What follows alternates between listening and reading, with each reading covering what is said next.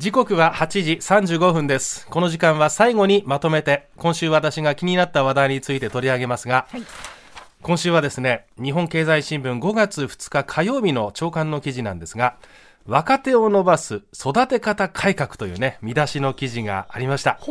で、あの、なんとか改革っていう言葉で言いますと、まず働き方改革っていうね、言葉を想起する方多いと思うんですが、これはもう何年も前から使われていまして、と同時にですね、若手をどう育成していくかっていう、その新しい方法論も必要だろうということで、日経新聞が取り上げています。もちろんその、育成とかね、はい育て方。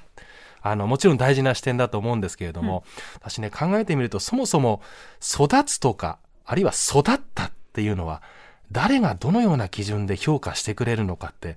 よくわからないところがあってね。うん。例えば、我々アナウンサーっていう職業は、まあ一種の技術職という側面もありますから、はい。まあわかりやすいところで言うと原稿が初見で読めるようになったとか、うん。描写の技術と技術とか進行のバリエーションが増えたとかね、うん。まあそういう技術的な成長を評価しして、まあ、育った育ってないみたいな評価もある一方で、うん、でも局アナっていうのは会社員だから私なんかこう人と話してる時に個人のことばかりではなくて組織としての問題を例えば考えている人とか、うんそれを良くするために動いている人そういう視点を持っている人っていうのはこれ先輩に限らず後輩も含めてねそういう人たちとやり取りをするとあ自分はまだまだ育ってないなって実感することもあったりするんです。うん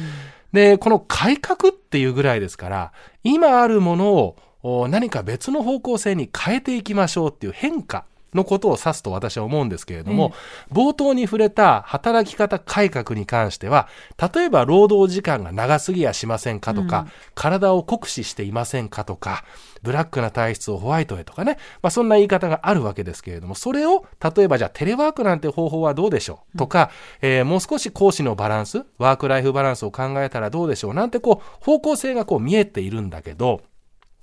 じゃあ育て方改革って考えたときに、そのスタート地点、議論のスタート地点になる、今の既存の育て方って何かフォーマットとかメソッドってどんなものがあるのかって、ちょっと私の中でこう、バクとしたところがあって、うんはい。あつまり記事の見出しにはね、その一例として、まあ従来は俺についてこい。うん。うん。えー背中を見て育つ、はい。みたいなスタイルだったのが、今度は、あ自ら育つ環境を整備していくことが大事なんですと。確かにそれはまあ一理あるなと思うんですけど、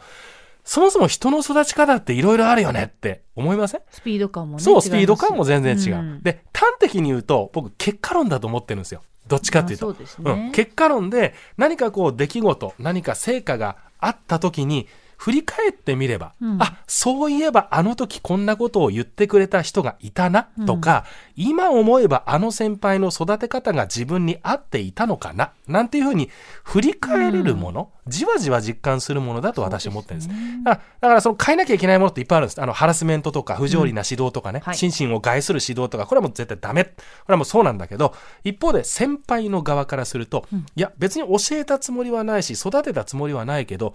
あそう言ってくれるんだったらあありがとうございますっていう、そういう感覚？はいうんだからその、育てるために言ってるわけじゃない。うんうん気づいたから言ってるし、はい伝えてるし、話してるっていう、ただのコミュニケーションの一部っていうのを私なんか考えてて、うんで、それこそ反面教師なんて言葉もあるくらいだからさ、直接指導されてなくても、はい。ああ、なりたくないなとかね、はいはい間接的に学ぶことって結構あるじゃないそれもありますね。うん。だから今回の見出しには、若手をどう育成するかっていう、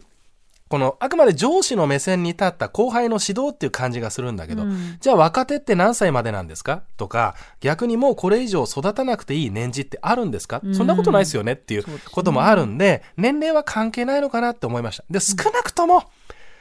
あいつは俺が育ててやったんだ。みたいなことは絶対に言うような先輩にはなりたくないなと思いました。